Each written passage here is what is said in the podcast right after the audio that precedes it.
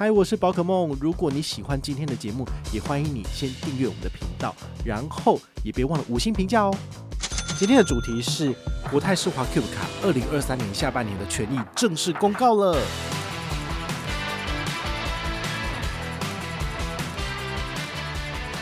那这个百货通路其实我觉得蛮 tricky 的，比如说，嗯，他们这一次呢，在国内品牌服饰啊，比如说 Uniqlo、Zara、H&M 等等。嗨，我是宝可梦，欢迎回到宝可梦卡好哦。今天呢，我们来跟大家聊，就是市场上目前最受瞩目的两张卡片，那就是 Cube 卡，然后还有这个 Costco 卡。他们的权益呢，其实大家都有必要去了解，因为毕竟这一张卡片就是超过百万人持有哦，所以很有可能身为听众的你本来就已经有这张卡片了，好，那就更应该要去了解一下它的这个权益怎么样。你可能会觉得说好烦哦，为什么？这个权益不能就是一次就走一年就好，他为什么都要走这种短打？就是什么一个月、两个月，然后就给你转换一次权益什么的，哦，超烦的。没办法，因为他们的银弹有限，所以没有办法，就是同时呃长时间的提供这么多权益给大家，哈，这就造成说我们就是一日三千嘛，哈，就是要一直变、一直变、一直变，很麻烦啊。但是呃没没没办法，就是如果你要赚回馈的话，你还是得去照着银行的游戏规则走，这是没办法的。那他目前公告的权益是二零二三年的八月八号到十二月三十一号。那他们随时有可能在活动中间，或是每个月呢来做一些短期的活动加码。好，所以呢，这是两个不同的状况。现在要跟大家分享的是一些基本的可以走到年底的权益哦。那这个权益呢，哈，我们上个礼拜应该有跟大家分享过，就是他在八月一号开始新增了一个庆生月的权益，但是呢，这个只限当月。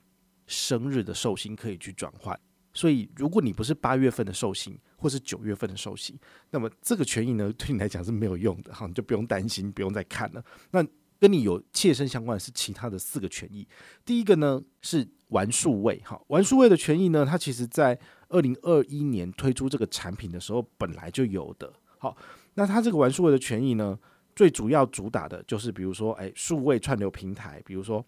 Apple 媒体服务或是 Google Play，好，Disney Plus、Netflix、Spotify、Facebook，还有 KKBox、KKTV 等等，这些呢转换到玩数会来做刷卡，都有三趴小数点回馈无上限。那还有什么？大家最喜欢的网购平台，比如说虾皮、Momo、PC Home、雅虎，还有小树购，哈，这个都是有持续延续的。也就是说，在玩数位这个权益的部分呢。八月七号以前跟八月八号以后是一样的，好，所以这个你如果习惯用什么通路，你就直接用。那还有一个叫做国际电商，哈，就 Amazon 的部分跟淘宝跟天猫，哈，所以这个就不用特别的呃跟大家提醒有什么小陷阱。那第二个权益呢，叫做去旅行。这个去旅行的权益呢，在 Cube 卡上市的时候其实是蛮尴尬的，因为那时候在疫情期间，所以根本不可能出去玩，好，大家都要在家里面这样子，所以呢。它里面就加了一些那个什么汽车保修啊之类的啊，但是因为疫情结束之后，它就拿掉了。好，那这次呢，这个去旅行的权益，它有做了一些呃比较显著的这个修正，比如说指定海外消费，其实在二零二三年上半年的部分，它其实是没有新加坡的，但是呢，它从八月八号开始又把新加坡加回去了，所以呢，你只要去日本、韩国、泰国还有新加坡。你只要转换成去旅行，好，一样刷卡就是有三趴的小数点回馈无上限。那还有就是国外餐饮，你在国外吃饭的时候转换到去旅行，一样也可以拿到三趴小数点回馈无上限。除此之外，还有什么？呃，有做变通的，比如说国内租车的部分呢，原本有七个七个租车，但是他他把三个租车拿掉了哈，IWS 租车、直航租车跟小马租车哈，这个可能是没有合作，所以就拿掉了。那全球航空公司跟全球饭店订房都还有，比较有问题的是国内旅行社的部分呢，它至少把十家通路都删掉了，比如说什么百威旅游、喜红假期、嘉利利旅行社，然后还有大兴旅行社、华游旅行社、富生旅行社、行健旅游、金龙旅游、双向国际旅行社，还有新进旅行社、极地旅游、上顺旅游、东森旅游、品冠旅游。良友旅游、晴天旅游、一起旅行社、宾士旅行社、凯旋旅行社跟永利永利旅行社是最后加进去的啦。哈，他这一次大概砍了一半以上，我其实不太懂他为什么这样操作，是因为这些旅行社让他们亏很多钱嘛？对啊，但是呢，比较大的，好像可乐旅游跟雄狮，还有 Easy Travel 跟 Easy Fly 哈，这个都还有留着。所以如果你是喜欢呃在这些旅行社通路消费的人呢，你还是可以用这张卡片。好，但是呢，比较中小型的他就把它删除了，我不知道为什么。那还有就是国内游乐园全部共股，全部都拿掉。我真的是觉得他们那个是游乐园亏太多钱嘛，就是也不过才三趴，然后就不想支付了。好，那再来乐享购的方案哈，乐享购的方案一样哦，就是你只要在国内百货通路，还有外送跟餐饮通路。好，只要有转换到这个权益的话呢，就是三趴小数点回馈无上限。那这个百货通路其实我觉得蛮 tricky 的哈，比如说他们这一次呢，在国内品牌服饰啊，比如说 Uniqlo、Zara、H&M 等等，通通都删掉了嘛。好，这是八月八号开始都不算了。但是如果你是在百货业者的门市里面，好，比如说板桥大圆百里面就有 Uniqlo，那你如果在大圆百里面的 Uniqlo 里面做消费，它的请款单位呢是。板桥大圆百，那你就一定可以拿到三趴的回馈。好，所以呢，这个国内品牌服饰拔掉的这个意思就是说，你不能够在这些品牌的官网直接购买，那就不行了。所以你就只能够到百货店里面来做消费。哈，这为什么这样做？我其实也不是不太懂啊，就是想省钱吧。然后还有外送跟餐饮平台呢，拿掉了方闹。哦，方闹我记得一开始他们发行联名卡是找王道银行。然后那时候王道银行还要找几个 KOL，就是呃去那边现场参加活动。那时候主持人好像是宅女小红，就蛮有趣的。如果很常使用方闹的话呢，记得把这张卡片移除哈，因为就没有三趴的回馈了。好，所以这个乐享购也是改成这样子。第四个集精选的部分呢，好，它的改动也是蛮多的哈。比如说它新增了量贩店家乐福，好，这是二零二三年八月八号起使用。为什么要加家乐福呢？很明显就是他希望能够对。家乐福示好，毕竟家乐福的这个呃联名卡合约应该是在明年会到期，所以到时候呢就是兵家必争。比如说，因为台北富邦现在已经有 Costco 嘛，所以他不可能去进驻。然后玉山它本身已经跟家乐福合作十几二十年了，也希望能够保留。中国信托虎视眈眈，因为谁能够吃下这个家乐福联名卡，就是一百万卡友的差距了。好，那还有什么？呃，台信的话不太可能，因为台信有大润发联名卡哦，所以呢基本上就是。国泰世华、中信，然后还有玉山在抢这个联名卡的部分哦，这个应该明年也是蛮有趣的。所以国泰世华他就先试好了，先把家乐福放进来，然后希望说，诶，很多人都使用的话，他以后就可以去谈这个筹码这样子。好，那加油大众交通、中油直营跟台湾高铁，还有指定国内超市、超商、小七全家还有全联都还有。那指定国内餐饮，麦当劳跟星巴克还是有留在这个集精选的权益里面。比较令人觉得讨厌的就是外送平台 Uber Eats 被拿掉了，好，很烦。然后再来国内百货的部分呢，像新光三月、统一时代百货，还有梦时代购物中心呢，就直接从集精选里面拿掉了。好，这个是感觉上比较有差的。那还有什么数位网购平台里面 Apple 媒体服务跟虾皮也不见了，就会变成说，如果你想要就是呃不常去转换权益，然后只想要在集精选里面好好的用它的话呢，你现在会变得非常的受限，因为很多。都拔掉了，就很难用。所以，呃，八月八号这一天呢、那个有不少记者来问我这个问题啊，就是说，诶，这个权益的改动到底是差在哪里？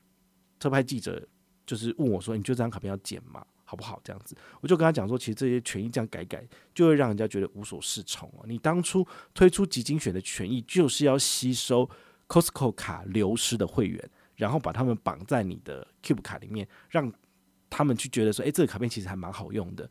但是现在呢，你把很多的通路都给删掉之后，人家就会觉得说，哎，感觉上没有那么好用。就是你把我们丢进来之后，然后呢，就是 直接权益缩水，就会让人家觉得有一种被背叛的感觉。好，所以我觉得国泰世华他们可能应该要去思考一下，就是说有必要就是把这么多的权益通通都把它改动掉嘛。好，这个是我个人觉得呃蛮可惜的一点。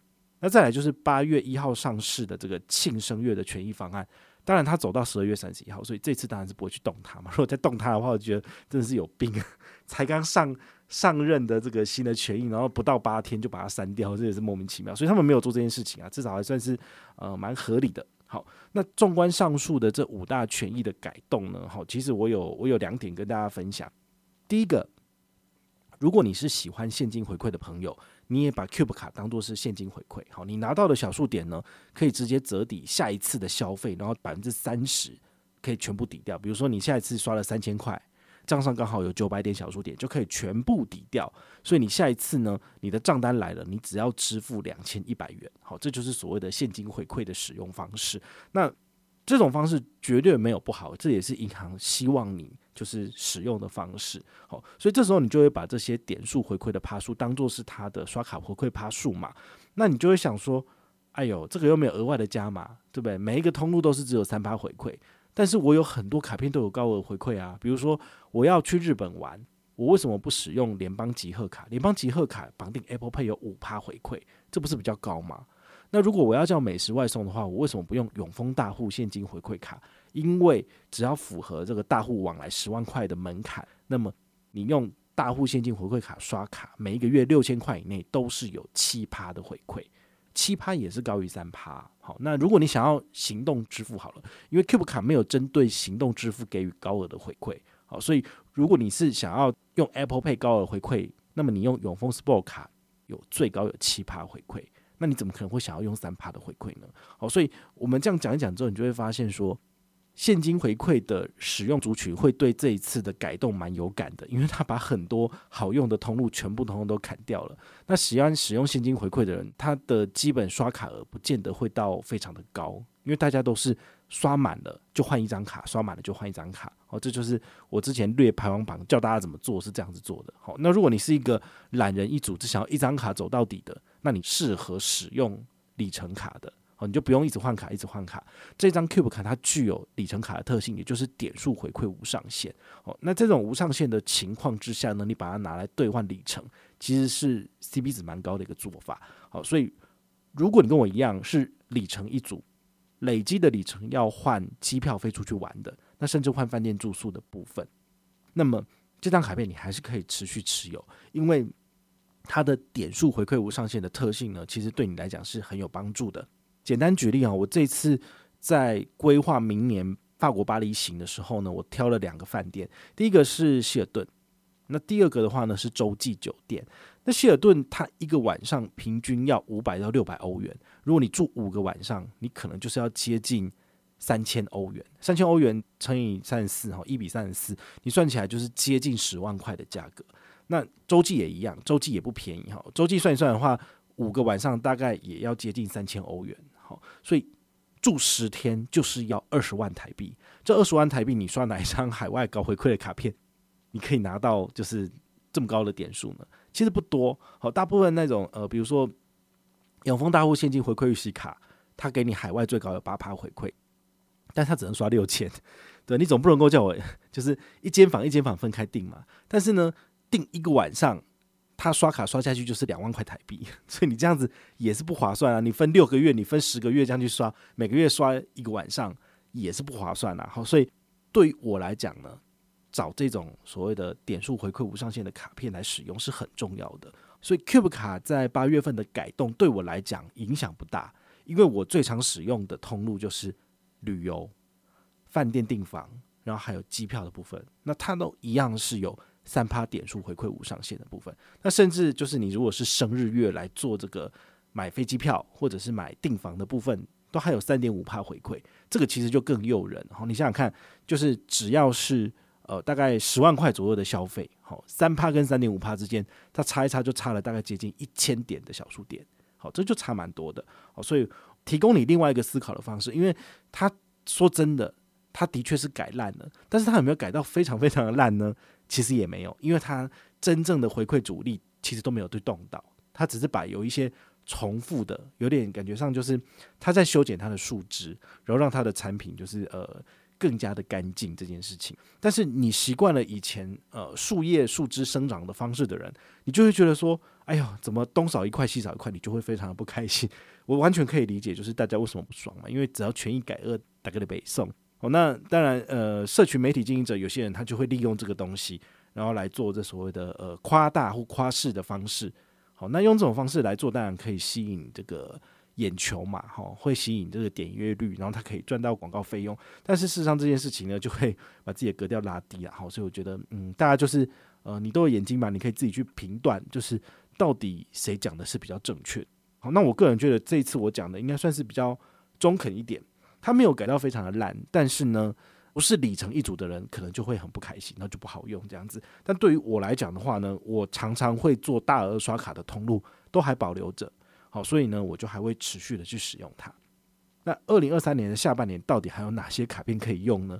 我觉得大家可以去呃用一个概念好去找，我觉得是蛮方便的。